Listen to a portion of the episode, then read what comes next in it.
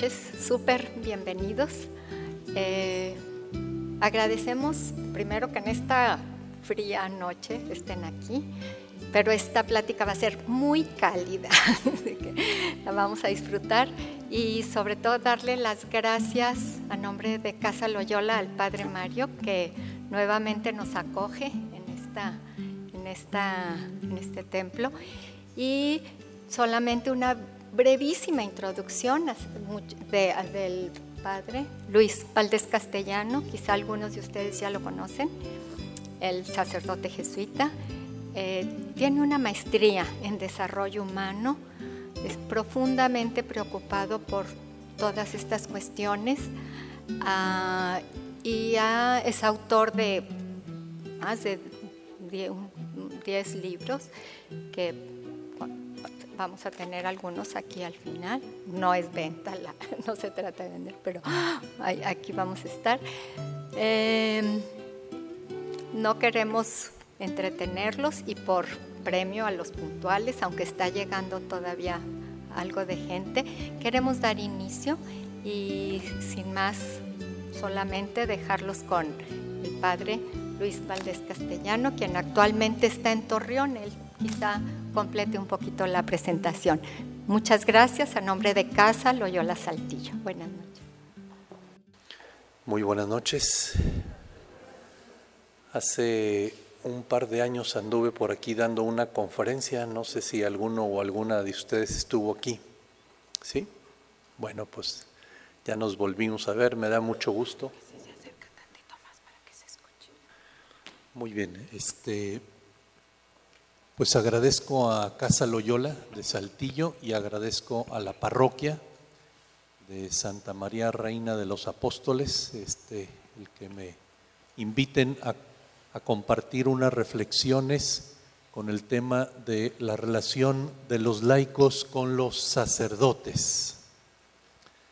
E, este tema es muy preciado para mí, ¿por qué? Porque yo mismo he sufrido una mala relación con laicos y entre los sacerdotes. Y me parece que eh, es muy importante que los laicos ustedes crezcan. Eh, a veces se da una relación muy infantil entre el laico y el sacerdote. Y necesitamos crecer todos, ya lo iré explicando un poquito más, pero me parece que es la iglesia necesita que tengamos un nuevo modo de relacionarnos los laicos y los sacerdotes, para bien de la iglesia. Y este, sí quiero decirles de antemano que es un tema difícil y que a lo mejor a alguno de ustedes le cae de novedad algunas ideas como muy nuevas, como muy distintas de lo que ha estado oyendo normalmente. Lo que les quiero decir, con todo respeto, es que a veces la religión, eh, siendo algo bueno, se puede usar para cosas malas la religión. ¿A qué me refiero con esto? A veces la religión la usamos para vivir asegurados no para vivir despiertos.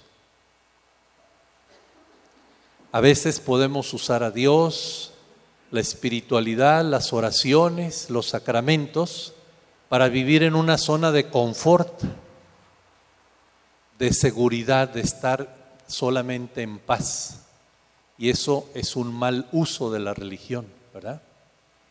A mí me viene esta imagen, ustedes han visto algunas momias con las vendas. ¿Han visto alguna momia como enredada en vendas, así blancas?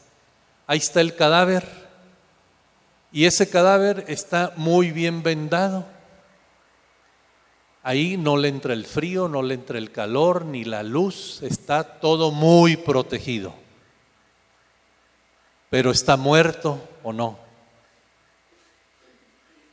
Y a veces usamos a la religión como vendas para la protección, para vivir tranquilos.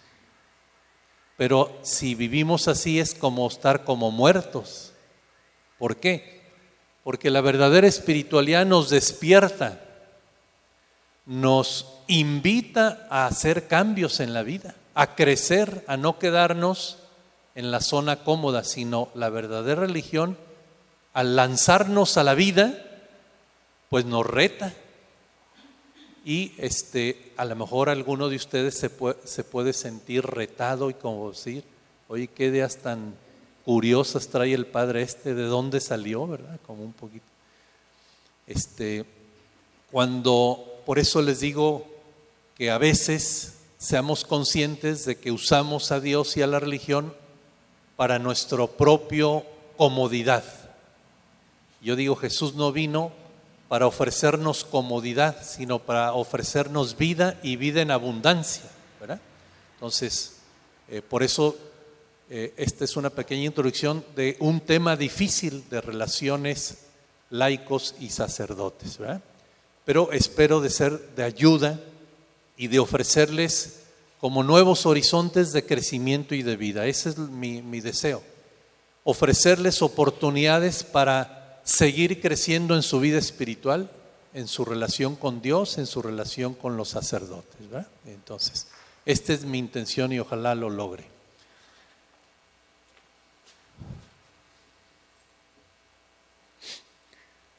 Eh, yo como, bueno, llevo 33 años de sacerdote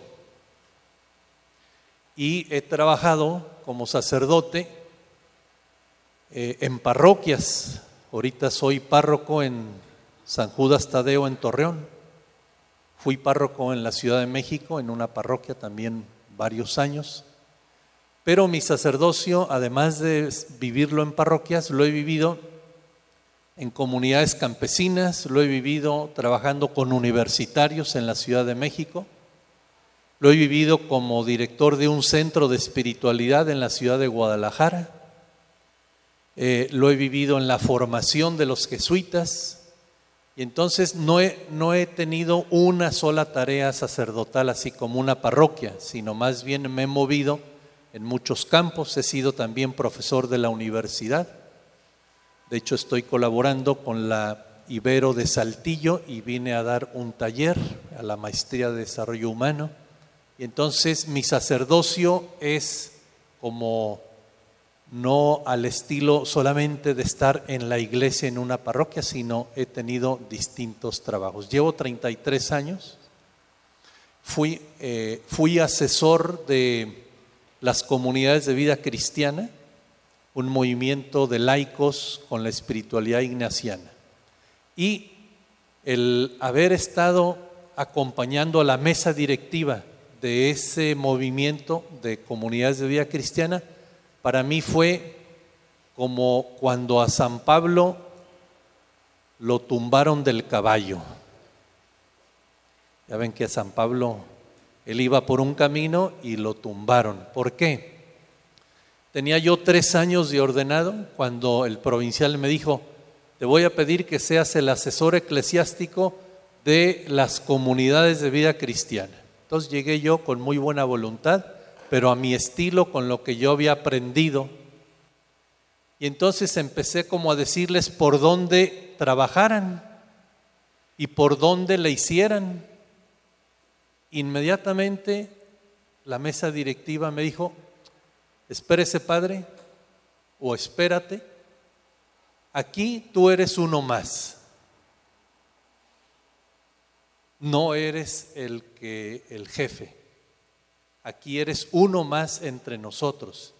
Y te invitamos a que tengas respeto por lo que nosotros ya hemos ido viviendo y trabajando. Te vamos a escuchar. Vamos a tomar en cuenta tus opiniones y agradecemos que estés con nosotros. Pero aquí tu labor va a ser muy distinta de como estás acostumbrado. O sea, te vamos a quitar el mango del sartén. Y eso para mí fue un choque muy fuerte, porque yo estaba acostumbrado como padrecito a mandar. Así nos acostumbran.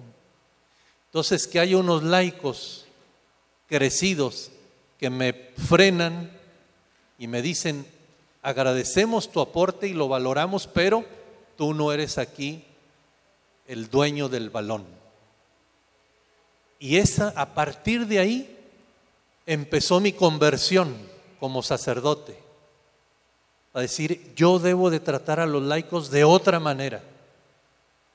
Ahí fue mi quiebre, que fue muy desagradable, obviamente. A todos cuando nos quitan los privilegios nos molesta o no. Entonces fue muy desagradable para mí, fue un shock pero yo bendigo y agradezco mucho a estos laicos que me pusieron un alto. No sé si me explico. Y a partir de ahí yo dije, es que tengo que tratar yo a los laicos de otra manera, más horizontalmente, con respeto, valorando su aporte. Y entonces a partir de ahí yo inicié mi trabajo de conversión que lo sigo teniendo porque no se acaba. Sigo en esta actitud de estarme revisando por lo que ahorita van a oír. Es que ustedes nos hacen daño de muchas maneras a los sacerdotes. Nos suben a los pedestales y ya nos fregaron. Y hay que estar bajándose del pedestal constantemente porque ustedes nos elevan y eso nos hace daño. Entonces yo tengo que estar revisándome en mi actitud hacia los laicos. Es una conversión constante. ¿Y qué descubrí? Que durante la formación hay una teología que le llamo yo de la fantasía sagrada. Es una idea equivocada de que el sacerdocio es una llamada sobrenatural ¿Y por qué es equivocada? Pues porque se enfatiza más el privilegio que el servicio. Si a los seminaristas se les enseña que son privilegiadísimos porque Dios los llamó y es una llamada sobrenatural, ya cómo se van sintiendo los seminaristas, que son extraterrestres, o sea que no son como el peladal ya hay algo distinto. A ti Dios te llamó y se fijó en ti, cosa que en los demás ni se ha fijado, ¿eh? No sé si me explico. Ahí ya hay. Y esta idea equivocada, ¿a qué nos lleva a los que la creemos? No tanto al servicio, sino al privilegio. A decir, tú eres sobrenatural. O sea, no eres tan terrestre no eres tan de los de abajo, ¿no? Entonces, por eso digo que es una idea equivocada, pero es una idea muy difundida o no. Es una idea muy difundida, que si Dios te llama al sacerdocio, entonces eres privilegiado, ¿sí o no? Y yo me pregunto, ¿y qué cuando Dios llama al matrimonio no es también un privilegio? Yo digo, es valiosísimo el matrimonio, tan valioso como el sacerdocio, ¿verdad? Pero claro que venimos con una teología en donde se privilegia lo sagrado y se relativiza lo humano, ¿o no? Todo lo sagrado y lo relativo a Dios se sobrevalora, como el dólar que está carísimo. Y en cambio, pues nosotros somos el dólar y ustedes son los pesos, ¿verdad? Pues dices, no. O sea, como que no se vale eso, ¿sí? Entonces, yo le llamo que es fantasía, porque la fantasía es una idealización, es un servicio y una vocación que se idealiza, se lleva a lo, a lo grande y entonces, ¿qué pasa con esta fantasía sagrada? hace que los sacerdotes creamos que somos distintos y superiores a los demás. Esto es una idealización del sacerdocio. Nomás como para que vean jurídicamente y canónicamente cómo está la estructura. Cuando un sacerdote decide dejar el ministerio pastoral y pide permiso a Roma para casarse, para llevar otra vida, otro camino. ¿Saben cómo se le llama a eso en el jurídicamente? Que a ese sacerdote se le reduce al estado laical. Órale. O sea, ya volviste a ser del peladal. Te sacaron de ahí, fuiste bien privilegiado y ahora como renuncias, te reducimos al estado laical. ¿Cómo ven? Así es, ¿eh? Es para ver los esquemas que hay entre subir y bajar. esto es algo como que, que hay que estar revisando constantemente. Entonces, se da una idealización del sacerdocio. Con esta creencia se crea una gran distancia de lo humano. Si yo soy privilegiado y medio sobrenatural, pues no soy tan cercano a lo humano. Y nos distanciamos del barro y nos distanciamos de la realidad. ¿Por qué? Porque si yo soy sacerdote y privilegiado, pues tengo que tener un BMW o no. ¿Me explico? O sea, como que ya nos distanciamos de la realidad.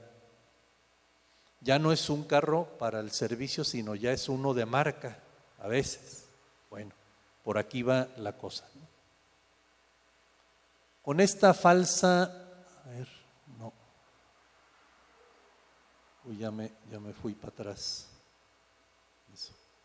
Con esta falsa superioridad es muy difícil que nosotros los sacerdotes aceptemos nuestras partes oscuras.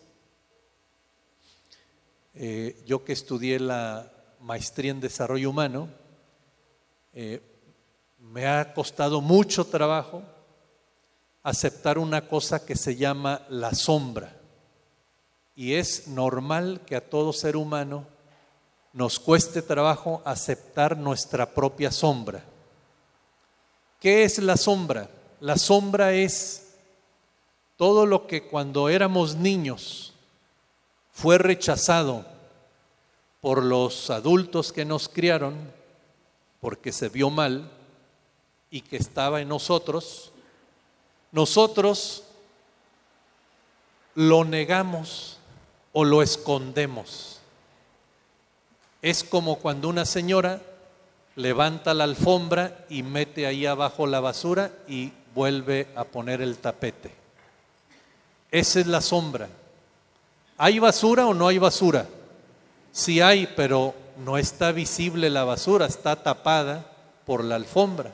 Bueno, entonces hagan de cuenta, les pongo un ejemplo. Si a mí de niño me regañaron mucho porque hacía corajes y me enojaba y me estuvieron regañando, entonces yo voy a condenar el enojo y yo voy a decir, no, yo no me enojo. Yo niego que yo sea enojón cuando sí soy, pero yo, como está mal visto, lo tapo. Entonces a lo mejor soy muy enojón, pero yo creo que no soy enojón porque no acepto esta parte oscura que es el enojo. Y la niego. Y cuando veo que alguien se enoja, lo critico. Uy, qué enojón ese desgraciado. Es que estoy viendo en él lo que está dentro de mí, Como dicen, lo que te choca, te checa. Entonces, los sacerdotes a veces, a todos nos cuesta trabajo, estemos solteritos, laicos o lo que sea, el ser humano es difícil aceptar la sombra. Pero a los sacerdotes más por esta realidad. Si nos creemos el cuento de que somos sobrenaturales, elegidos por Dios, etcétera, etcétera, pues nuestros errores, nuestras partes oscuras, eh, no, no las aceptamos, las negamos, las escondemos. Creemos que no las tenemos, que los que están mal son los demás. Ah, bueno, este también aquí hay. Ya me fui muy también las heridas de la infancia nos impiden ver nuestros errores y nuestras equivocaciones. Todos fuimos lastimados en la infancia, todos. La cosa es que igual no lo reconocemos y por eso a veces nos cuesta trabajo reconocer las heridas de la infancia que están ligadas a la sombra. Esto daña mucho, pues los sacerdotes nos hacemos intocables e inhumanos. No toleramos que los laicos nos cuestionen. ¿Quién eres tú para decirme? ¿No? Como que, ¿quién te dio pacuetes? ¿Qué no sabes quién soy yo? Etcétera, etcétera. Entonces, nos podemos volver los sacerdotes intocables. ¿Sí? Y eso nos daña, porque nos privamos de la ayuda necesaria de todo ser humano. Y si nosotros mismos pintamos la raya y hacemos muros y no me toques y no te metas conmigo y no me critiques y no me cuestiones, me estoy quitando las ayudas que me manda Dios. ¿Me explico o no me explico? A veces los sacerdotes nos hacemos intocables e inhumanos por esta fantasía, por creernos así. Esta imagen de personas privilegiados se la transmitimos a ustedes y ellos la aceptan sin criticar. No, pues lo dijo el padrecito o lo dijo el obispo, pues así será, ¿verdad? Y ni se preguntan, o sí. ¿Verdad que no? ¿Verdad que sí somos especiales nosotros? Ándale. Sí, como lo somos autoridad para ustedes, ustedes obedecen, ustedes no cuestionan. Les da pena dudar, cuestionar, pensar por ustedes mismos porque es una autoridad el que se lo está diciendo. ¿sí? Entonces, aquí está el engaño que nos damos a nosotros y se los transmitimos a ustedes, ¿verdad? Entonces, por eso, el sacerdocio es muy valioso, no digo, no estoy desvalorando el sacerdocio, sino lo que estoy desvalorando es la fantasía religiosa, no el sacerdocio. ¿Por qué? Porque el sacerdocio es valioso porque está ligado a Jesús, quien se despojó de todo privilegio y se dedicó a servir, ¿verdad? Esto aplica para laicos y sacerdotes por esto que voy a decir. Cuando a Jesús le dicen, oye, tú que eres superior y que eres maestro, ¿se acuerdan cuál fue la respuesta de Jesús? no me llames bueno, no me llames maestro. El único diferente, el único que es superior, ¿quién es? El Padre. ¿Qué le está enseñando Jesús a, esta persona? Tú y yo somos iguales. O sea, toda la humanidad estamos al mismo nivel, en el mismo escalón.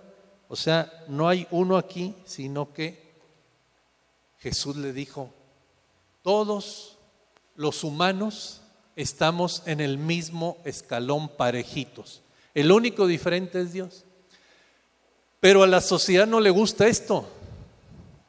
A la sociedad le gustan los escaloncitos, ¿o no? Y establece sus escalones. ¿Quién vale más? ¿Los papás o los hijos? ¿Quiénes están arriba? Pues los papás, ¿verdad? ¿Quién vale más, el maestro o los alumnos? Pues, el maestro, ¿verdad? ¿Quién vale más, los curas o los laicos? Pues los curas. ¿Quién vale más, el gobernador o los ciudadanos? Pues el gobernador. ¿Me explico? Pero esos desniveles, eso de que yo me suba y que esté por acá arriba, no es querido por Jesús. Él mismo estando arriba, ¿qué hizo? Él se bajó, ¿o no? Jesús se bajó de los privilegios y los escalones y nos dio testimonio y ejemplo. Y eso es para laicos y para todo mundo. ¿Por qué? Porque el que haya desigualdades en la sociedad, que haya escalones, rompe la fraternidad o no. Esa es la razón. Porque si yo me pongo arriba y los veo de arriba para abajo, ya no hay fraternidad. ¿Me explico o no me explico? Entonces, Jesús como sacerdote, él se despojó de sus privilegios y se bajó, se quitó de la parte de arriba y se puso al nivel. Y todavía, si había alguna duda, ¿qué signo tan fuerte hizo para que no nos quedara duda? ¿Se acuerdan? El lavatorio de los pies, que era una labor de esclavos. Si ustedes todavía me quieren subir para arriba, miren lo que voy a hacer. Y esto es lo que deben de hacer todos. Yo les estoy dando el ejemplo, ¿no? Entonces, como que el sacerdocio vivido así es valiosísimo a la manera de Jesús, en igualdad, en el mismo escalón que todos los laicos, ¿sí? Entonces, por eso a veces los padrecitos andamos fuera del Evangelio. Eh, también hay otra cosa que interfiere en la relación sacerdotes y laicos, que es el machismo. Yo eh, acabo de escribir este libro que se llama Plenitud Sacerdotal y ahí hablo de dos pecados muy grandes en la iglesia. De los pecados participamos todos. A lo mejor ustedes ni se habían dado cuenta porque para ustedes el único pecado es el sexto mandamiento, ¿verdad? Todo lo relativo a la moral, eso sí está clarísimo que es pecado. Este, yo creo que un pecado social muy grande es el machismo. ¿Por qué? Porque el machismo es una ideología, una creencia en donde los hombres creemos que por el hecho de tener cuerpo de hombres y ser varones, somos superiores a las mujeres. Hay una superioridad por el género.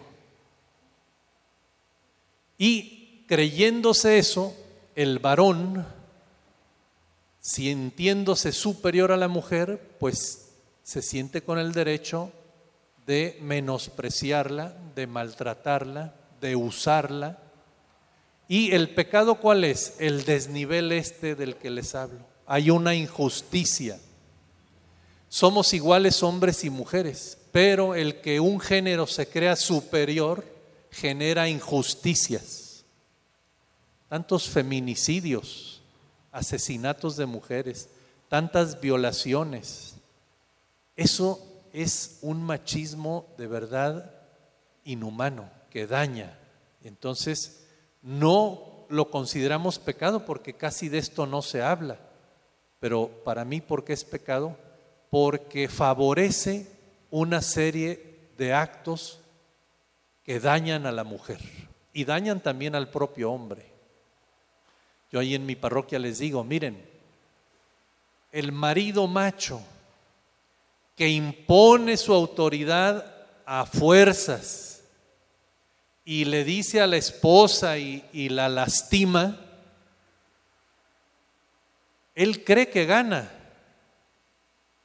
pero se está metiendo autogol. ¿Por qué el macho se mete autogoles?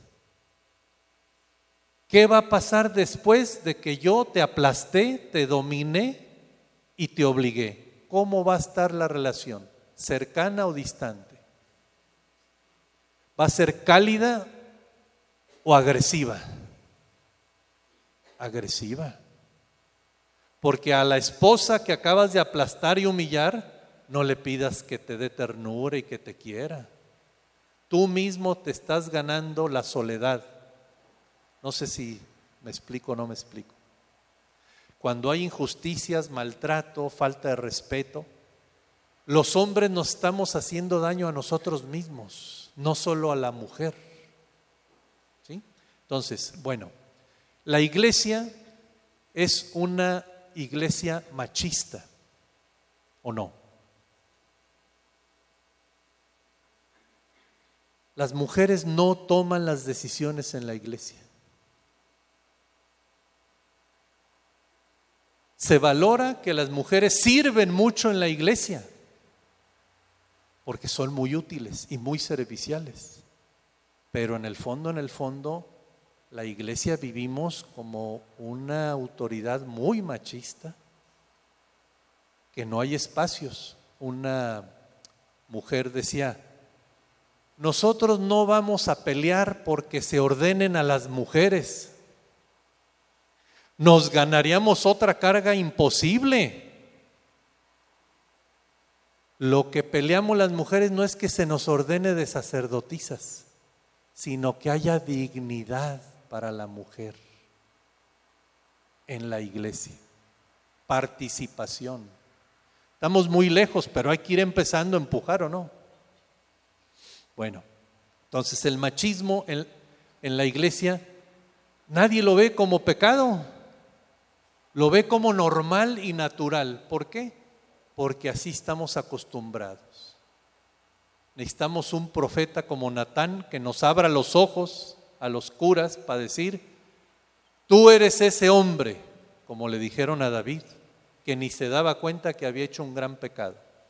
Pues el machismo fluye y como vivimos en una sociedad patriarcal, pues creemos que no es pecado, que así es la cultura y la tradición pero yo digo, por tantas injusticias, sí es un pecado.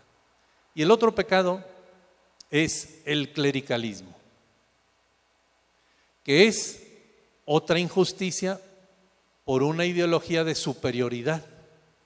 La misma ideología de que el varón se cree superior a la mujer y la devalúa, igual.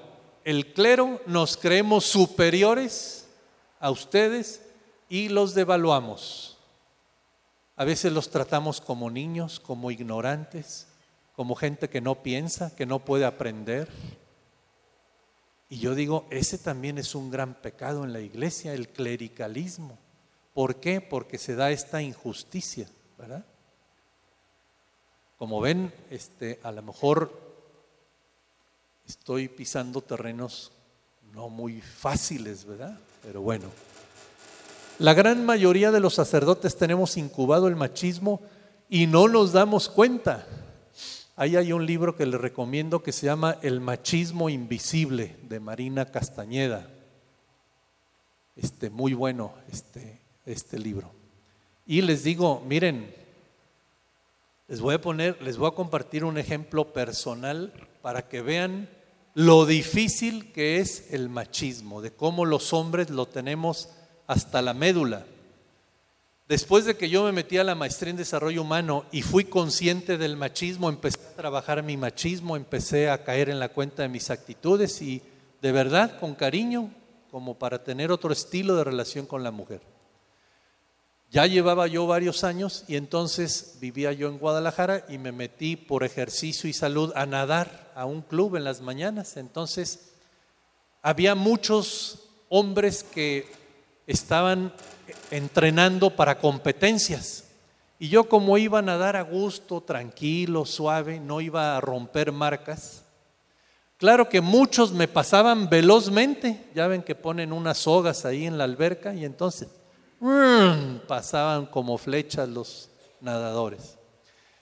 Y yo tranquilo, a gusto, nadando a mi ritmo, sin romper marcas. Y en una de esas me faltaban como dos metros para llegar a la orilla y en eso que veo que me rebasa una muchacha. Y automáticamente yo acelero y llegué primero que ella. Pero luego sentí mi respiración agitada. Yo dije, oye, si yo venía nadando muy a gusto, ¿qué me pasó? ¿Sí saben qué me pasó o no? Que a la hora que vi que era una mujer la que me estaba rebasando y que me iba a ganar, dije, no es posible que una mujer me gane. Y en automático modifiqué mi velocidad, etcétera, etcétera, y lo hice. Pero no me di cuenta hasta ya que iba de regreso, yo dije, el machismo invisible. Esto de no tolerar perder ante una mujer. Y eso que yo ya tenía varios años trabajando mi machismo, nomás como para que vean la dificultad. En la práctica devaluamos a la mujer, pues no permitimos que tomen decisiones y solo se les valora porque nos sirven, ¿verdad? Algunos sacerdotes la siguen viendo como causa del pecado. No sé si todavía hay aquí sacerdotes que prediquen eso, que la perdición de los hombres son las desgraciadas mujeres, ¿o no? que son la tentación y las minifaldas que traen y los escotes y uy, se ensañan contra la pobre mujer y como diciendo, ella es la causa. Todavía se dan estos casos, espero que no muchos, pero bueno. Bueno, el clericalismo es la doctrina que afirma la superioridad del clero en relación al pueblo y a los laicos y se transmite por la educación y la cultura. Incluso eso también ante gobiernos, a veces la iglesia tiene como esta sensación de superioridad hasta del poder civil. No es raro que se dé.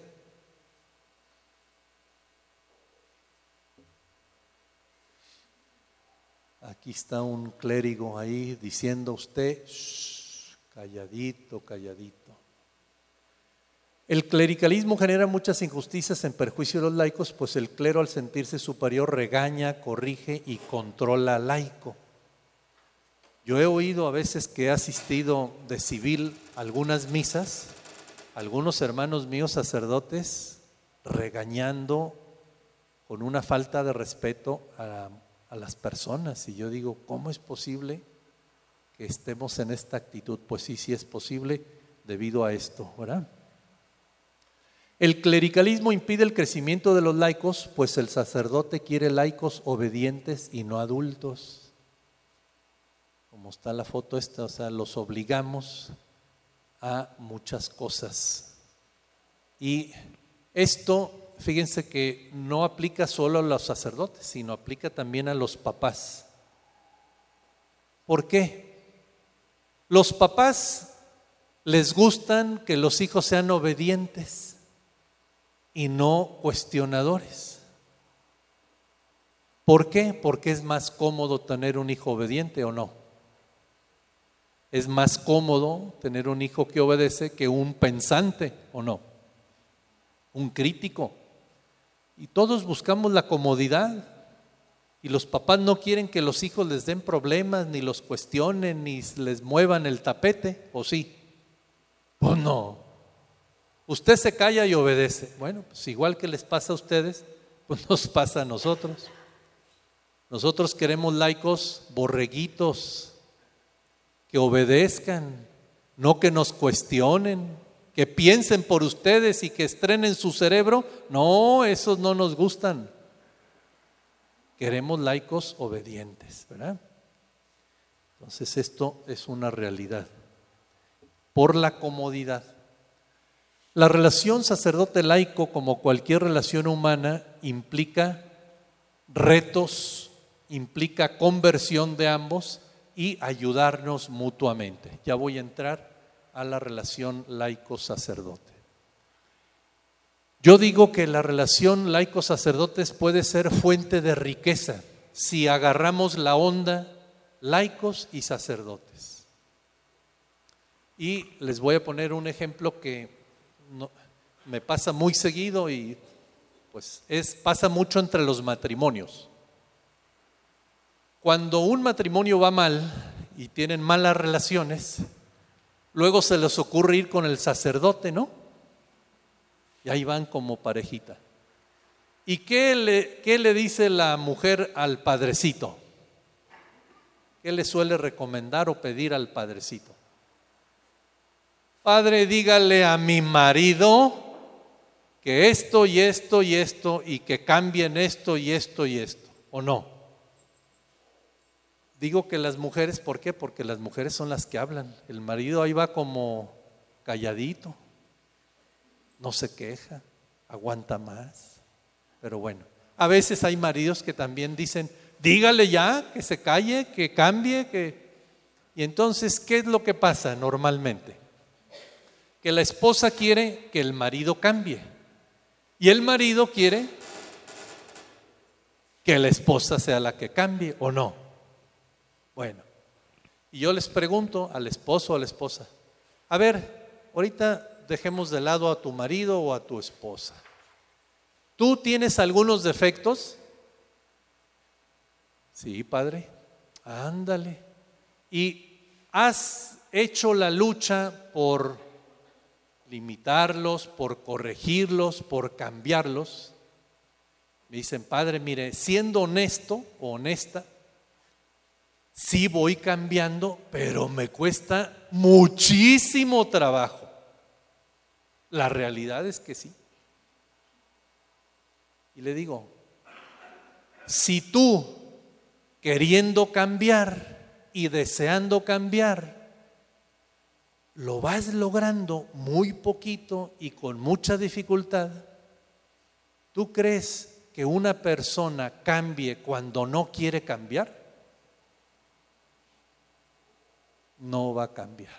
Si queriendo cambiar nos cuesta tanto trabajo, ahora no queriendo cambiar porque te lo están ordenando y te lo están mandando, ¿tú crees que va a ser posible que cambie la otra persona? Tiempo perdido. Pero te voy a decir, le digo, que sí puede mejorar. Que cada uno de los dos ubique en qué tareas va a trabajar. Porque a la única persona que puedes cambiar no es a los demás, sino a ti mismo. Y con esfuerzo y con ayuda, ¿sí? Entonces, la buena noticia es que dejas de estar distraído esperando el cambio del otro, que ese es puro tiempo perdido. Y entonces dices, a ver, ¿cuál es mi tarea? ¿Qué es lo que yo debo de trabajar conmigo? Ah, pues que soy muy controlador o muy controladora. Ah, es que a veces soy muy agresivo o muy agresiva. Ah, esas, esas tareas vamos empezándolas a que las trabajes. Y ahí hay más futuro, hay más esperanzas. ¿Me explico o no me explico? Cuando quieres que el otro cambie, tiempo perdido y estás distraído. Céntrate en tus tareas y verás que es más posible. Ahí sí puede haber esperanzas de cambio. Con la ayuda de Dios va a haber cambios. ¿Por qué? Porque tú lo deseas y te vas a, vas a poner empeño.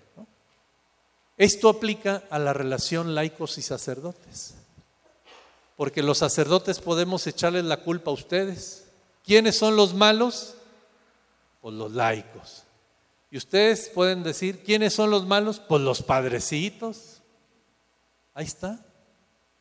Y es otra vez como el matrimonio, echándole la pelotita al otro. Ahí te va la bola, ahí te va. No, no, no. Se trata que los laicos tienen sus propias tareas y los curas tenemos nuestras propias tareas. Entonces es importantísimo que los curas tengamos claridad de qué tarea tengo yo ante los laicos, cómo los trato, revisarme, si yo quiero controlar a los laicos, a ver, trabaja esa necesidad tuya de tener todo controlado. ¿Verdad? Igual. Entonces, por aquí va un poquito. Si agarramos la onda, crecen los laicos y crecen los padrecitos. Pero esa es la cosa. Y por eso hay futuro, hay promesa de crecimiento si vamos por este camino de que cada quien acepte sus propias tareas de crecimiento. Y por eso hay riqueza para ambos. Un obispo de catalán dice que necesitamos sacerdotes con Espíritu Santo y laicos sin sotana. ¿Por qué? porque muchos sacerdotes no vivimos del Espíritu Santo, sino del derecho canónico, de las leyes, de las reglas. Somos buenos fariseos. No cambiamos, no nos dejamos llevar por el Espíritu de, de Jesús. Y necesitamos sacerdotes que vivamos con la conducción del Espíritu Santo. Pero necesitamos laicos sin sotana. Vean nomás a los ministros extraordinarios de la Eucaristía. Desde su ajuar, su espiritualidad. ¿Quieren ser clones de los curas o no? Y no son curas ustedes. Tienen que vivir su espiritualidad laical, no clonar nuestra espiritualidad clerical. Pero ahí están, poniéndose la sotana. ¿Creen que lo importante es ponerse la sotana o no? Bueno, los laicos tienen mucha riqueza si la viven sin imitarnos a nosotros. No quiere decir que no tengan guía, asesoría, no. Pero el modelo que ustedes quieren copiar no va por ahí. ¿Me explico o no me explico? Es que crean que el Espíritu Santo también está en ustedes. No solo en los padrecitos, sino en ustedes. Y ustedes pueden aportar mucha riqueza laicalmente. También les hemos transmitido una espiritualidad muy seria o no. Es muy seria la espiritualidad que les hemos transmitido. Cuando la espiritualidad tiene mucho de alegría, ahí están ustedes copiando esquemas formalistas, rígidos, serios, medios fríos, ¿o no? Bueno, entonces por eso esta oración es muy importante. ¿Cuál es el proceso para que el laico se convierta en un laico adulto? Porque la mayoría de los laicos desgraciadamente son laicos infantilizados. Ahorita voy a ponerles un esquema que les puede ayudar. Para empezar, se necesita revisar y cambiar el mapa que nos entregaron nuestros papás y formadores. Eh, cuando somos niños, no conocemos qué es el amor, quién es Dios, qué es la vida, cómo hay que portarse, qué es malo, qué es bueno. Y nuestros papás se encargan de decirnos, mira, si ayudas a tu hermanito, te vas a sentir muy contento y eso está muy bien. Entonces, nos van entregando un mapa y nos dicen, si sigues este mapa, vas a ser feliz y no te vas a perder en la vida, ¿no? Entonces el niño, todavía sin gran uso de razón, recibe el mapa y lo sigue al pie de la letra, ¿o no? Normalmente así, ¿verdad? Eso está bien por un tiempo. ¿Por qué? Porque después, ya cuando tenemos uso de razón, cuando tenemos 12, 13, 14, 15, 16, 17, 18 años, ¿qué debemos de hacer con ese mapa? Corregirlo, modificarlo A mí mi papá me dijo que los hombres no lloran. Ay, ¿y cuál es tu experiencia? No, yo sí he llorado. Ah, entonces lo que te dijo tu papá está mal. Corrígelo, cámbialo, date permiso de llorar siendo varón. ¿Me explico o no me explico? Pero ya tu experiencia, tú que ya has llorado, ya dices, mi papá se equivocó o no sé qué estaba pensando cuando me dijo esto. Pero yo sé que los hombres podemos llorar. Ya corregiste el mapa. Felicidades, te estás haciendo adulto. Estás dejando de ser niño obediente. ¿Me explico o no me explico? Los que nunca corrigen el mapa son un daño para ellos y para otras gentes. El musulmán que le entregan el mapa y le dicen, si tú matas a fulano de tal, Alá está contentísimo, agarra el avión y mata gente. Ese es alguien que está siguiendo al pie de la letra el mapa. No cuestiona nada, solo obedece o no. Los conservadores, los fanáticos del catolicismo, del judaísmo, del islamismo, todos los fanáticos, esos nunca cuestionan el mapa ni las órdenes que les están dando, o sí, ¿no? No piensan por ellos, solo obedecen.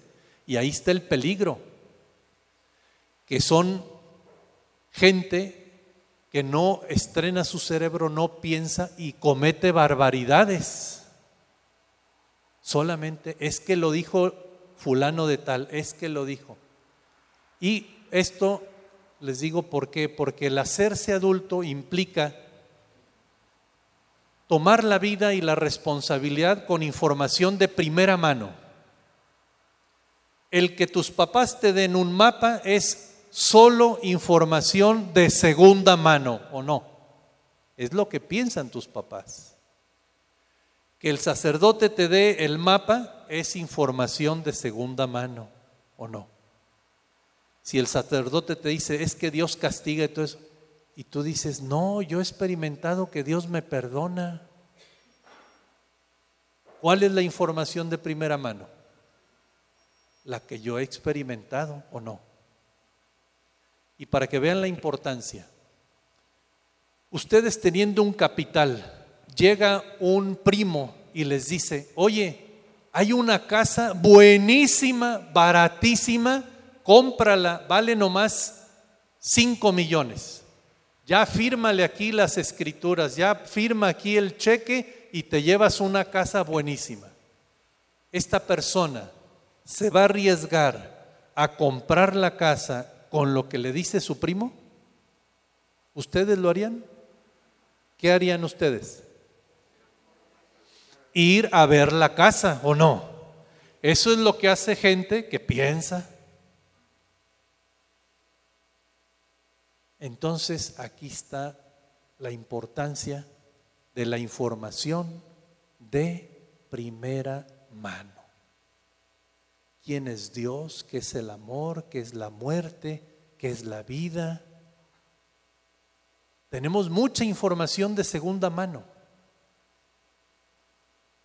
pero necesitamos tener información de primera mano o no.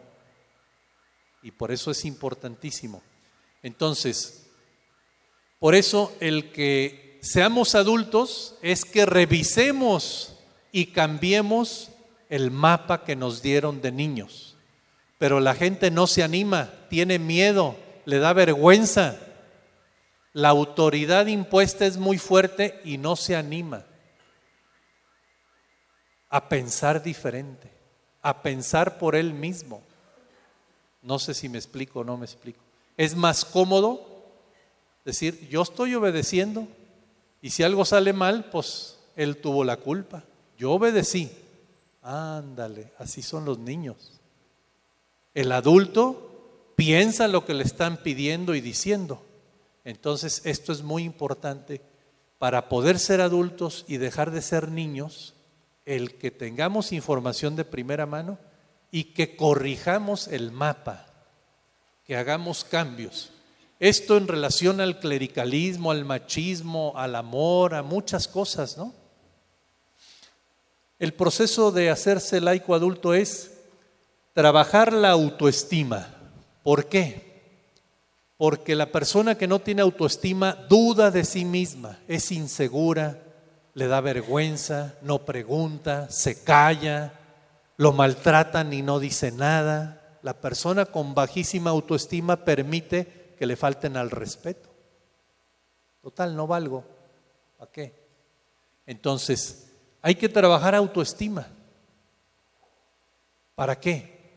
Para que puedas tener la seguridad personal de pensar por ti mismo, de corregir el mapa, de que si tú ves que el padre está cometiendo algunos abusos de autoridad, pues que vayas a hablar, oiga padre, me interesa ver cómo la ve usted, cómo la veo yo, este intercambio. Para eso se necesita autoestima, porque si no, no voy a ir. Para tener asertividad. La asertividad es que tú digas lo que sientes, lo que piensas, pero no vomitando, no agrediendo, sino precisamente la asertividad es que tú afirmes lo tuyo sin ser agresivo con la otra persona y sin sentirte mal por lo que dices. Esa es la asertividad. Se necesitan laicos que aprendan a ser asertivos, ¿verdad? Para que digan las cosas bien dichas. El respeto a los demás y la valoración personal y de los demás. El que tiene autoestima valora a los otros porque se valora a él mismo, ¿verdad? La madurez humana, aquí les voy a explicar algo que les puede ayudar. Por eso pedí aquí el pintarrón. Miren, este el bebé vive la dependencia total, ¿verdad?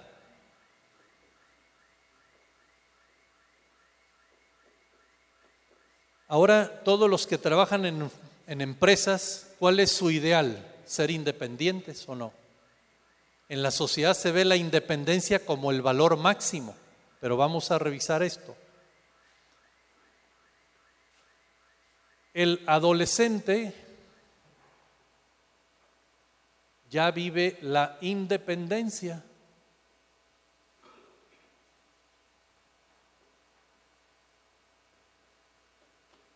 Pero aquí todavía no se ha llegado a la madurez. El bebé vive en dependencia y el modelo, el paradigma es el tú. Tú te encargas de mí, ¿no? Tú eres el responsable de que yo esté bien, de mi vida, etc. En la adolescencia ya no es el modelo del tú, sino es el modelo del yo. Yo ya sé lo que quiero, yo ya sé lo que me gusta. Tú no te metas. Yo es la afirmación del yo, ¿verdad? Pero todavía no es la madurez. Falta la adultez.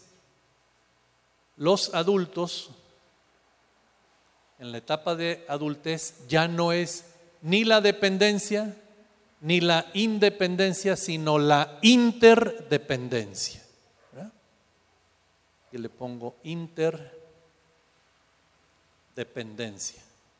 Y el modelo ya no eres ni tú ni yo, sino nosotros. Perfecto.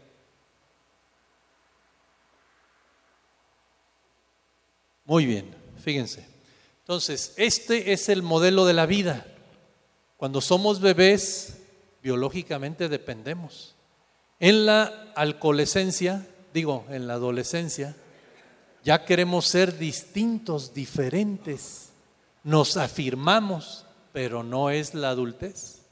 Falta todavía llegar a que como adultos yo valore lo mío, pero también valoro lo tuyo y lo tuyo con lo mío hace lo nuestro. ¿Sí o no? Bueno, hacia allá debemos de ir caminando, no hay que quedarse en la adolescencia sino en la adultez. Aquí viene lo que es muy interesante. Ningún bebé puede pasar a ser adulto brincándose la adolescencia. No se puede. No se puede ser adulto si no atravesaste por la adolescencia. ¿Por qué? ¿Qué sucede en la adolescencia? El adolescente aprende a sacar una energía que se llama coraje y rebeldía, ¿o no? Cuando todo es normal, el adolescente es rebelde. Tiene el coraje para decir, yo no quiero ir a tal lado, yo no quiero usar esta ropa. Saca el coraje, pone límites y defiende lo suyo, ¿sí o no? Bueno, y esta etapa, aunque es muy difícil para los papás, es valiosísima para la persona. ¿Por qué? Porque si tú no sacas tu coraje, vas a ser un bebé perenne o permanente. No vas a descubrir qué es lo tuyo. En la adolescencia, el adolescente, ¿qué es lo que quiere? Descubrir su singularidad de niños queremos ser como el papá o la mamá. De adolescentes ya es lo que no queremos ser. No quiero ser como es mi papá ni como mi mamá. No porque esté yo peleado con ellos o me caigan gordos. Porque yo necesito encontrar mi diferencia, mi singularidad. No soy fotocopia de nadie. Pero para descubrir quién soy yo, se necesita el coraje. ¿Me explico o no me explico? ¿Qué te gusta? ¿Qué piensas? ¿Qué sí, qué no? A lo mejor te equivocas, pero ya estás usando la energía necesaria para descubrir tu personalidad, tu riqueza. Entonces, no lo agarren los papás como algo personal que el hijo la tienen en contra de ellos, porque a veces Nomás la hija está esperando qué dice la mamá para lo contrario o no. Pero no es personal, es que ella está diciendo, ah, ¿a ti te gusta eso? Ah, yo no. Yo quiero ser diferente. Y lo opuesto a ti. ¿Me explico o no me explico? ¿Sí? Fíjense. Entonces, cuando tú tienes el coraje de ser tú mismo, de ser rebelde, entonces sí descubres tu aporte Aquí el bebé numéricamente vale cero. La mamá vale uno, ¿verdad? Es la que cuenta. En la adolescencia, el adolescente vale uno y la mamá vale cero. Ahí está, ¿sí o no? Bueno, pero aquí ya yo valgo uno y la mamá y el papá valen uno y uno más uno igual a tres por la sinergia, ¿verdad? Como dicen los empresarios. Bueno, entonces fíjense lo valioso de la etapa de la adolescencia. Ya estarán pensando que a lo mejor ustedes fueron muy sumisos o sumisas para no hacerla de tos y no tener conflictos, pero se perdieron de mucho. Se necesita el coraje. ¿Para qué? para que, o sea, de bebé tienes que atravesar por la rebeldía para luego llegar a la adultez. No te vas a quedar en la adolescencia, en la inmadurez, pero sí ya como adulto vas a tener el coraje de decir, esto no es bueno, esto no es ético, esto no es valioso, esto no sirve. ¿Me explico o no me explico? Entonces, fíjense, lo que es tan importante a nivel de maduración humana, este esquema, esto estamos hablando de la madurez psicológica, pero vamos a aplicarlo a nuestra relación con Dios. ¿Cómo vivimos nuestra relación con Dios? A lo mejor estamos aquí como bebés. Dios, yo rezo y voy a misa, pero tú te encargas de mí. Te hago responsable de mi vida. Qué comodidad o no. Como tú eres el Todopoderoso, pues ahí te encargo, ¿o no? Y es una relación de bebé con Dios, una relación infantil, ¿o no? ¿Qué aporta un bebé a una relación con Dios? Nada, cero. Si eres obediente, si eres dependiente, si no piensas por ti mismo, pues ¿qué aportas? Nada. ¿Qué se necesita? Aquí me va a correr el padre Mario. A lo mejor se necesita un periodo en que te vuelvas ateo, que te enojes con Dios y que le digas, oye, ¿y por qué esto y esto y esto? A ver, ¿por qué esto? A ver, explícame, dime. ¿Qué tal? No, eso es pura vergüenza. O sea, ¿cómo le vamos a faltar el respeto a Dios? ¿Qué hubo? Ahí está el bebé. ¿Me explico o no me explico? No es para que te quedes como ateo, ni rezongón, ni crítico, sino para que sigas siendo adulto y después ya tú aportes tu manera de pensar y tengas una relación con Dios como adulto. ¿Perciben la diferencia o no? Y ustedes, es una buena pregunta que cada quien se revise. ¿Dónde he andado yo? ¿Dónde ando? Porque le tengo tanto miedo a Dios que me comporto como bebé. O le tengo tanto respeto. En Génesis hay un pasaje de la Biblia muy interesante que a mí me ayudó mucho. Yo un tiempo me puse una peleada con Dios buenísima. Nos dimos hasta con la cubeta. Pero no saben cómo sané mi relación con Dios. Porque me animé a gritarle, a desahogarme. Y eso, en lugar de darme más distancia, me dio más cercanía con Dios. Pero tuve que hacer este proceso de reclamos, de les decía, hay un pasaje en donde dice que Jacob estuvo luchando toda la noche con Dios. Génesis 30 creo que por ahí va. Entonces, eh, San Pedro Crisólogo, uno de los grandes padres de la iglesia, decía que Dios se cansó de que la gente le tuviera miedo y él mismo provocó a la gente para que se pelearan con él y ya se acabaran las distancias, ¿o no? A veces de un muy buen pleito salen cosas muy buenas. Pero no, mejor no te digo, no, mejor no. ¿Y eh, la distancia es peor o no? A veces es muy importante y entonces por eso hay que revisar cómo es mi relación con Dios, en dónde ando, ¿verdad? Y pues esto mismo aplica a la relación con el sacerdote. ¿Me puedo comportar yo ante el sacerdote como bebé o no? O también puedo ser un criticoncísimo como adolescente. A veces es bueno, pero pasando a la siguiente etapa, entonces para que ubiquen en dónde estoy yo en mi relación con los padrecitos. Esto es una cosa como interesante para revisar. Bueno, ya estamos terminando, ¿eh? Para que no se duerman. El proceso de hacerse laico adulto es relacionarse con Dios como adulto, no como bebés. Relacionarse como adulto con los demás y también con los sacerdotes. ¿Cuáles son las relaciones no sanas entre el laico y el sacerdote?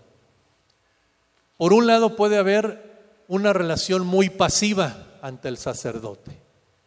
Obedecer ante todo, no cuestionar nada, aceptar faltas de respeto, no ponerle límites al padrecito, no ver los defectos del sacerdote, subirlo al pedestal, sentirme inferior al sacerdote. Fíjense, todos son relaciones insanas o patológicas.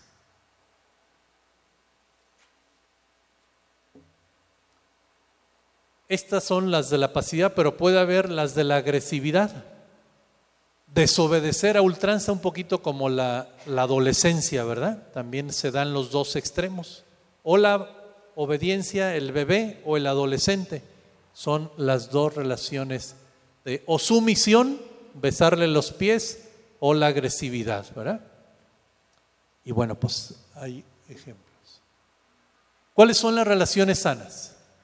Una relación de adulto a adulto, o sea, que ni el laico esté arriba ni el sacerdote esté arriba, que nos pongamos en el mismo nivel.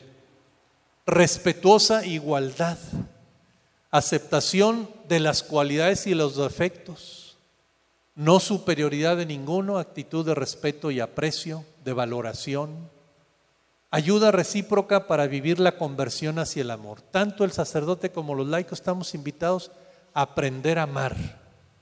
Fíjense que también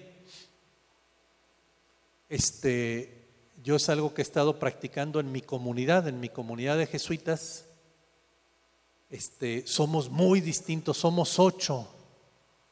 El mayor tiene, acaba de cumplir 88 años, luego hay otro de 84, otro de 82, su servilleta de 63, hay otro de 58, otro de 50 y uno de 33. Entonces es un tutti frutti de edades y de teologías. Las diferencias, pero son notorias.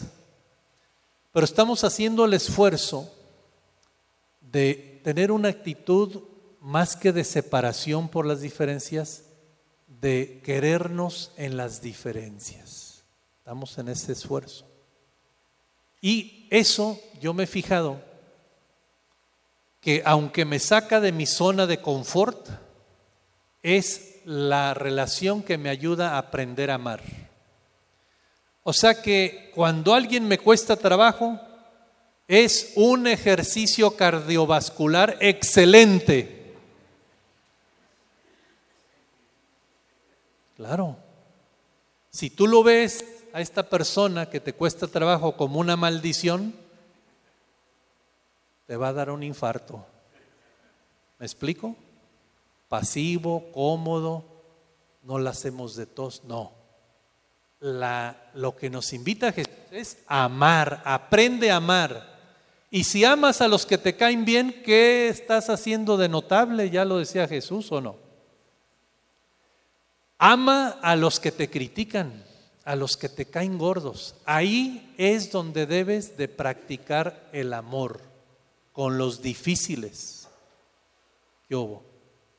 Ese es el reto.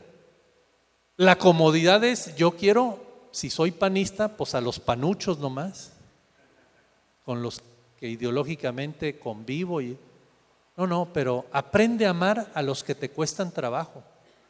Ahí es un ejercicio cardiovascular buenísimo. Entonces, la, la tarea es que todos aprendamos a amar, ¿no?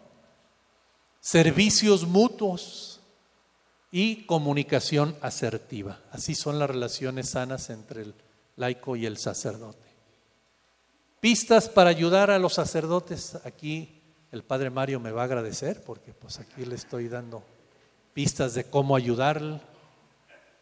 Primero conocerlos para apreciarlos, porque a veces la distancia nos hace no quererlos.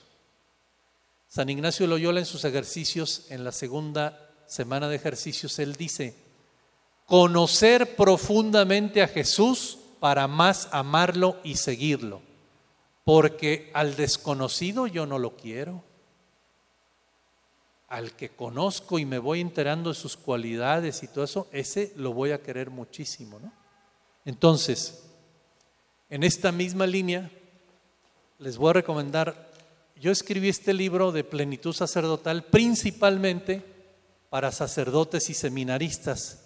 ¿Por qué? Porque aquí les comparto muchas experiencias mías, aprendizajes, dificultades y como por dónde me ha ido resultando a mí el camino de ser un sacerdote más humano, más cercano, este, en fin, por ahí, ¿no? Entonces, es un libro que habla también de los pecados de los sacerdotes, de los retos, de las tareas, las tareas que tenemos los padrecitos. Entonces yo se lo recomiendo mucho a los laicos, ¿por qué? Porque ustedes al leer este libro se van a dar cuenta de las broncas en que andamos los sacerdotes, las angustias, los problemas que tenemos, las tareas que a veces nos rehusamos a hacer, que, por ejemplo, aquí yo digo que el sacerdote es un sanador herido. No somos sanadores sanos. Entonces, que conozcan que también traemos heridas, que traemos traumas, que traemos muchas cosas. Y es una manera de conocer más la vida de los sacerdotes, ya no en la fantasía, sino aquí están muy aterrizadas las tareas para nosotros los sacerdotes. Entonces, por eso sí se lo recomiendo mucho, traje algunos ejemplares, para que puedan conocer más la vida al interior del sacerdote con realismo y encontrarán pistas para ayudarnos más. Hay un capítulo expresamente que es la relación sacerdotes laicos, más con destinatario de los sacerdotes, pero también de ahí saqué muchas ideas de estas que le estoy compartiendo. En el índice verán como eh, hablo de la espiritualidad del sacerdote, la soledad que vivimos los sacerdotes, la castidad, la sexualidad, la relación con el poder, con el dinero. Todas estas tareas ahí están como para cualquier ser humano. Por eso se lo recomiendo. Ojalá que lo puedan leer. Entonces, conocer a los sacerdotes para apreciarlos. Si no los conocemos, no los vamos a apreciar. Segundo, valorar su ministerio, este servicio, ¿no? En toda su gama, con sus grandes como dimensiones. Practicar la asertividad, o sea, que no se callen, díganos las cosas con buen modo. Hay un libro muy bonito que yo leí que me ayudó mucho de unas pedagogas y el solo título enseña mucho. El solo título dice así, se llama así el libro. Cómo hablar para que el niño escuche y cómo escuchar para que el niño hable. O sea, no se trata de hablar por hablar ni de cualquier modo. ¿Cómo debes de hablar para que la otra persona no se bloquee? No se sienta amenazada, ni juzgada, ni reprobada. ¿Cómo debes de hablar para que el otro te escuche? No se trata de vomitar, sino hay modos de decir las cosas, pero hay que decirlas, ¿verdad? Entonces, esto es muy importante. No subirnos al pedestal. Con cariño, bájenos, agárrenos de la mano y diga, Padre, véngase para acá aquí con la raza. Decir cuando se sientan lastimados por una falta de respeto, a veces no nos damos cuenta por esta inconsciencia, como que ya lo creemos natural, que ustedes son ignorantes, no saben, ah, pues te regaño, para que aprendas. No, a veces les faltamos al respeto. Y las mujeres, no sobreproteger al cura, a veces las mujeres nos agarran como mamás y nos echan a perder. Así es que no nos sobreprotejan ni nos idealicen. Ay, el padrecito, ay, el padrecito. No, no, no, somos de carne y hueso con nuestros traumas y todo, entonces ayuda mucho esto. Colorín colorado. Bueno, hay muchas más cosas, pues, pero como ven, si hay caminos, si hay caminos para crecer en esta relación laicos sacerdotes, ¿verdad? No sé si quisieran preguntar algo.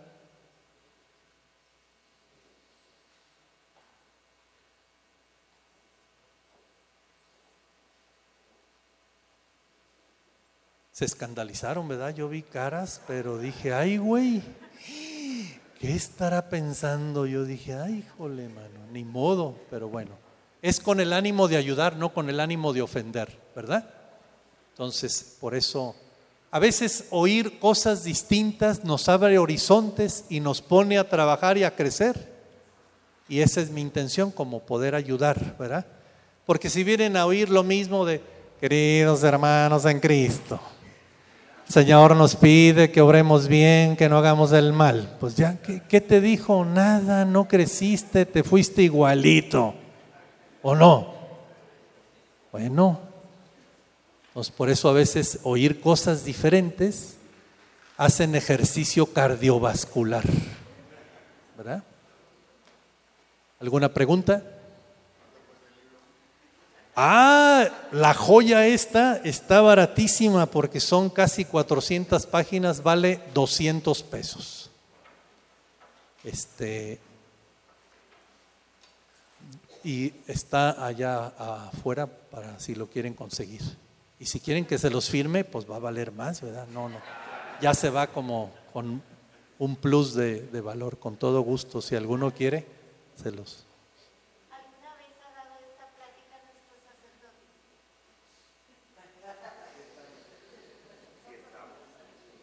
¿Eh? Aquí hay varios padrecitos, mira. Mira, este, Sí y no. Te voy a decir por qué. Eh, yo llegué hace un año a la diócesis de Torreón, me mandaron de párroco y como ya conocían mis libros y eso, me buscaron para que el año pasado les diera yo los ejercicios a los sacerdotes. Entonces, lo que les ofrecí no fueron los ejercicios tradicionales, sino un taller de espiritualidad. Taller es practicar, no es ir a oír choros, mareadores, conferencias que luego se duermen, sino órale. A ver, ahí te va un método de oración y lo vamos a practicar. Ahí te va un modo del cuerpo, de respirar, de todo eso y así. Entonces, sí estuve yo compartiendo algunas de estas ideas, ¿no? Entonces, en parte sí. En parte no, porque hasta apenas el año pasado terminé el libro y me quedó como más claro todo esto. Entonces, apenas estoy empezándolo a compartir. Sí, eh, me invitaron en el Seminario Diocesano de Guadalajara, ahora en diciembre, porque el libro lo presenté en la Feria del Libro de Guadalajara, y aprovechando que fui a Guadalajara, me invitaron del Seminario Diocesano y fui, y tuve ahí como más de 100 seminaristas, y ahí les expliqué mucho de esto del libro, de todo esto como entonces, en parte como que estoy empezando a hacer esta labor, pero sí me parece que como los laicos son mayoría, o sea, sí es mi intención, obviamente, también ayudar a los sacerdotes, ayudarme a mí y ayudar a los laicos, sí es, pero entonces por ahí voy, por ahí voy, estoy como empezando. Pues ya vi tu intención, ¿eh? Ya la vi tu intención, ¿eh? Trabajas mucho con los sacerdotes, muy bien. Espero que te haya ayudado esta conferencia, ¿verdad? Muy bien.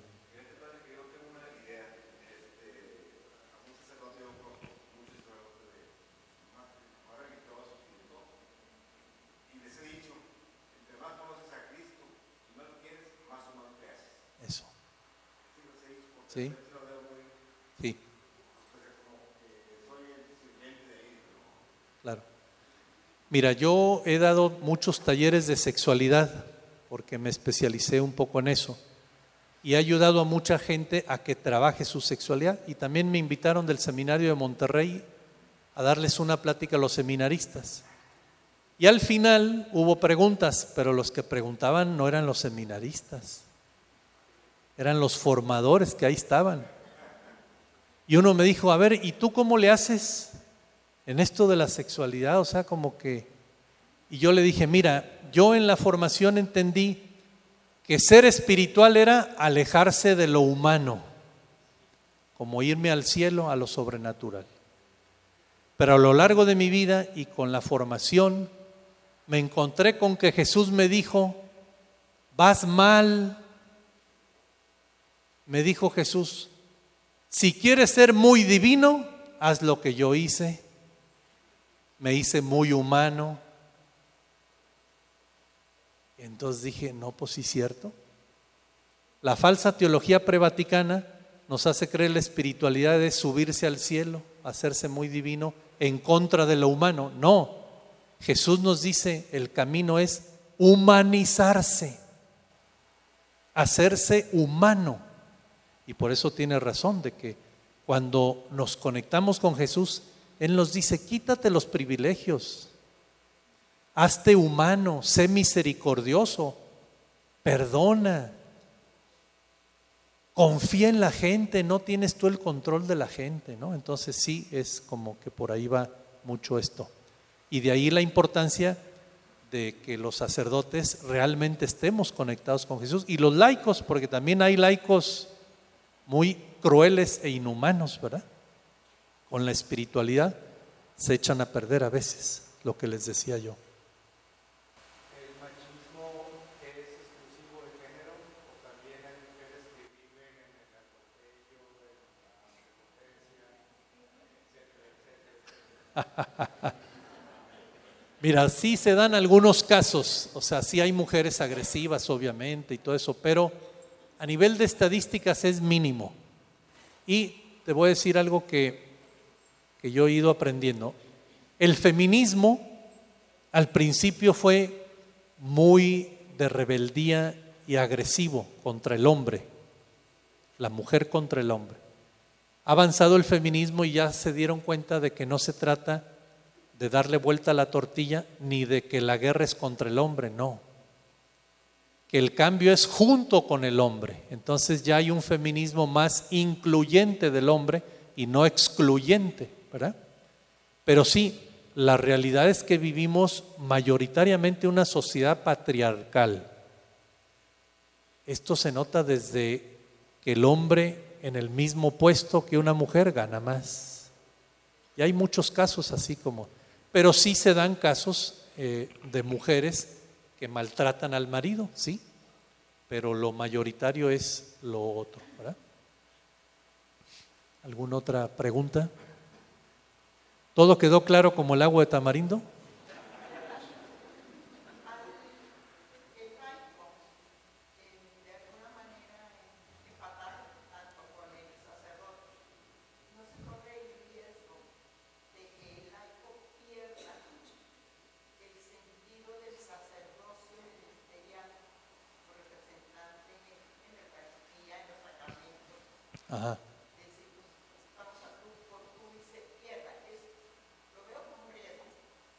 Tú crees que a ti te pueda pasar? ¿A ti?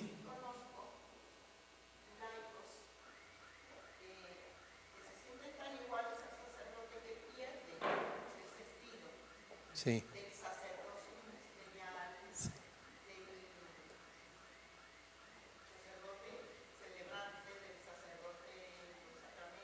Sí.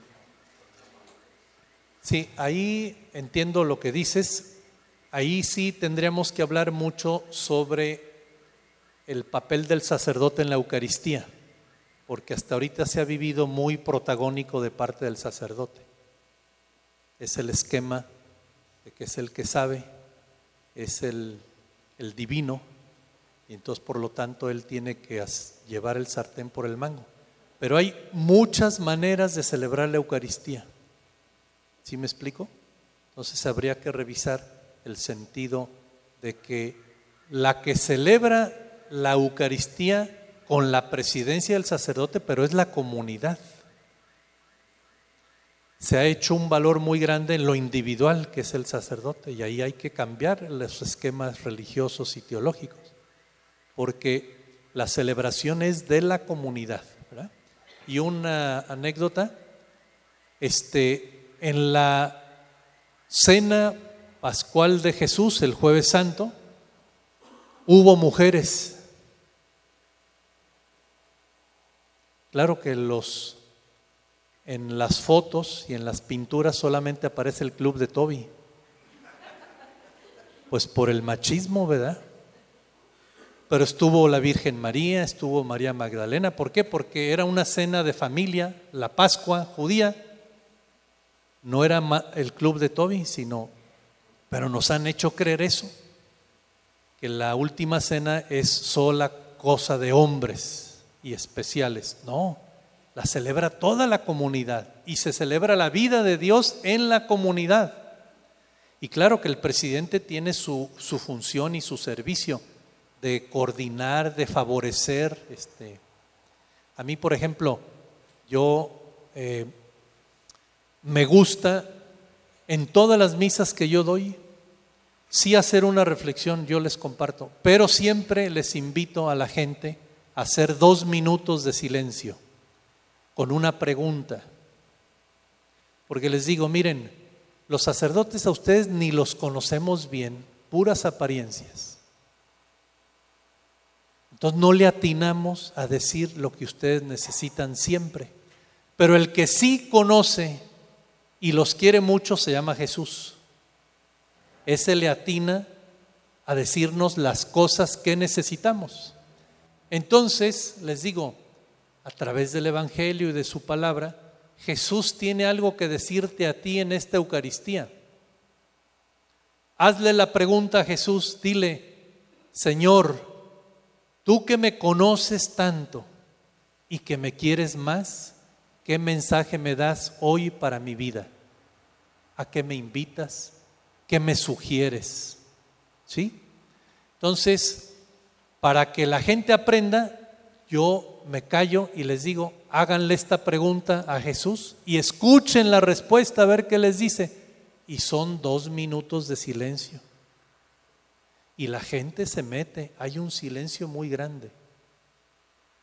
Esto es una manera de tomar en cuenta a los laicos y de vivir la Eucaristía de otra manera que no es solamente yo les enseño y ustedes aprenden. No, ustedes pueden escuchar a Jesús porque Él nos conoce y a cada uno, como dicen según el sapo, es la pedrada. Y yo facilito este espacio de que la gente le haga la pregunta a Jesús y oiga la, respuesta de Jesús, que se acostumbre a esto. Y les digo, miren, aunque los padrecitos no hagan este ejercicio como yo, que se las facilito, lo pueden hacer en el ofertorio. Después de la consagración, háganle la pregunta a Jesús, concéntrense y escuchen qué les dice Jesús, qué mensaje te da. Cada domingo es diferente. Y si te vas acostumbrando a escuchar a Jesús y qué, mensaje te da, vas a crecer como laico. ¿Ves? Esta es una manera de celebrar la Eucaristía como con ayudas para que se viva de manera distinta. Como un ejemplo así, pero sí, por ahí va. ¿Algo más?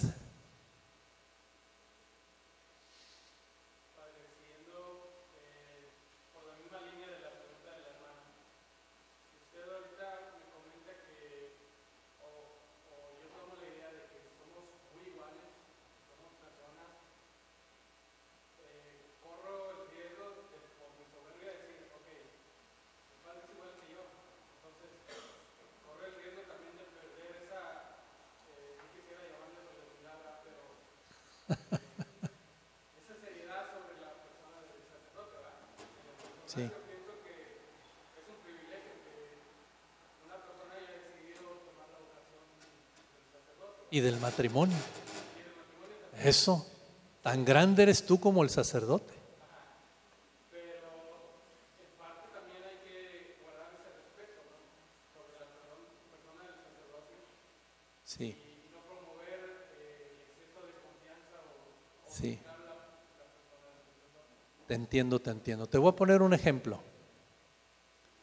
¿Tú conoces alguna persona muy rígida, muy legalista? ¿Sí? Piensa el nombre. ¿Qué tal si tú le dices, oye fulano o fulana, se me hace que eres muy rígido? ¿Por qué no cambias un poquito y qué te va a decir? No, es que yo tengo miedo de hacerme muy flexible. ¿Tú le creerías? Pues no. Es tan rígido que el que se vuelva un barco, un anarquista, uh, va a ser algo dificilísimo. ¿Sí me explico? Pero el miedo lo atora a querer cambiar. Es como, como exagerar el riesgo para no cambiar. ¿Sí me explico? Y obviamente que así como puede haber una falta de respeto al sacerdote, ¿de dónde venimos? Más bien es que el sacerdote suele faltarle al respeto a los laicos o no. Entonces, claro que existe el riesgo de cualquier lado, pero no porque esté el riesgo, no dejes de animarte a cambiar, ¿verdad? Y te digo, valora al sacerdote no por sus privilegios. Yo digo, tan privilegiado es un matrimonio como un sacerdote. Lo que pasa es que la teología que aprendimos es de desigualdad y decir, no, es más valioso el padre que el casado. Ahí está un poquito como la, la tradición, que mientras no cambie la tradición. Yo, por ejemplo, eh, llegué a la parroquia y a mí la gente me dice padre y a mí no me gusta que me digan padre. No porque no me sienta sacerdote. ¿Saben por qué? Porque para mí el que me digan padre es distancia yo les digo, dime Luis, me llamo Luis, así me bautizaron, prefiero que me llames Luis. Y la gente dice, No, siguen el esquema del estatus y del rol, ¿verdad? ¿Me explico o no me explico? Entonces, si yo quiero tener más cercanía con los laicos, yo hasta les hago el chiste, si tú me dices padre, yo te voy a decir hijo. ¿Sí me explico? O sea, si vamos a jugar al rol, podemos jugar al rol. Y el que yo le pida a la gente que me gusta más, que me llamen Luis, es por la cercanía y porque somos personas. Como si yo te digo, oiga abogado, oiga doctor, pues te estoy tratando con distancia, respeto y todo eso, pero es lejanía. ¿Sí me explico? Se puede tener una relación cercana con las personas y con respeto. ¿Verdad? Pues sí, entonces por ahí va un poquito la cosa. Que no te gane el miedo de intentar nuevos caminos.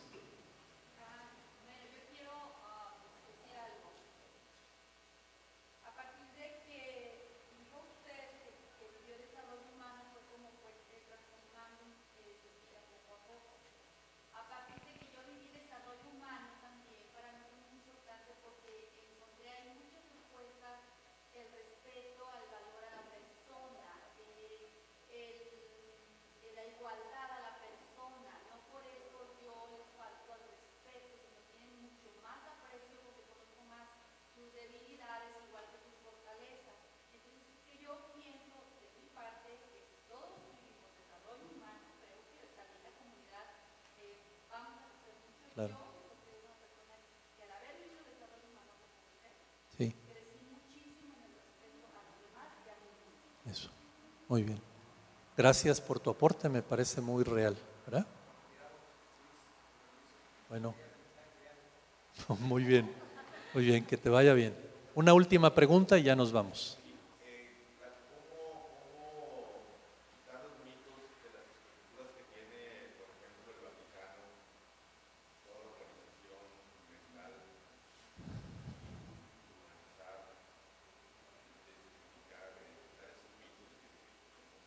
Claro. Mira, yo y en general los jesuitas no nos gusta caer en la papolatría, ni con Juan Pablo ni con Francisco. Por lo mismo, por decir, o sea, cómo estamos divinizando y eh, poniendo en el pedestal, ¿no? Entonces, bueno, eh, ¿Qué no me gusta de ahora o de la actitud de mucha gente con Francisco y con Juan Pablo? Que ponemos lo importante en el Papa y no en nosotros. No sé si me explico. O sea, si el Papa habla y dice las cosas, ah, ya estamos muy contentos. Pero estás en la actitud infantil como diciendo que otro haga o que otro diga las cosas. No. Yo digo que tenemos todos que avanzar en borrar el mapa, ser adultos, todo esta que les he explicado. Entonces, yo sí creo que el Papa está haciendo una buena labor en esa línea. Pero eso mismo que pasa en el Vaticano pasa en los laicos. Todos jerarquizamos, tenemos estructuras de poder, de privilegios. Entonces, yo digo, si los laicos en la iglesia vamos combatiendo aquí en las parroquias los privilegios y todo eso que criticamos en el Vaticano, vamos a adelantar mucho la iglesia. No esperar que se reforme allá Roma y que aquí siga igual. ¿Sí me explico? Como que ahí está el engaño, como diciendo, ah, si cambia Roma, ya la hicimos. No, se necesita aquí y en todas las diócesis el cambio de la iglesia, de los laicos. Y yo creo que, bueno, pues el Papa Francisco sí es consciente de lo... ¿Se acuerdan hace en la Navidad, del, no de esta pasada, sino la anterior, a la curia le dijo todos los pecados del Vaticano? Pues es una denuncia muy fuerte y ahí el Papa está aportando su granito de arena. Pero esta misma tendencia a lo que hacen los, eh, los de la curia, también se da entre todos nosotros.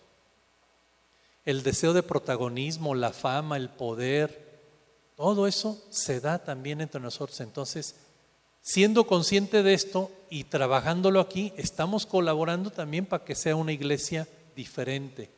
Y claro que si Roma nos da el ejemplo, nos ayuda, pero no hay que desentendernos de nuestra tarea por dejársela al Papa. ¿Sí me explico? Por ahí va mi, manera de pensar. Bueno, pues eh, muchísimas gracias. Ah, bueno, también si tienen amigos sacerdotes, regálenle el libro al padre. Cómprenselo y diga, mire padre, lo quiero mucho, aquí está un regalito, ¿verdad? Muy bien, que pasen muy buenas noches.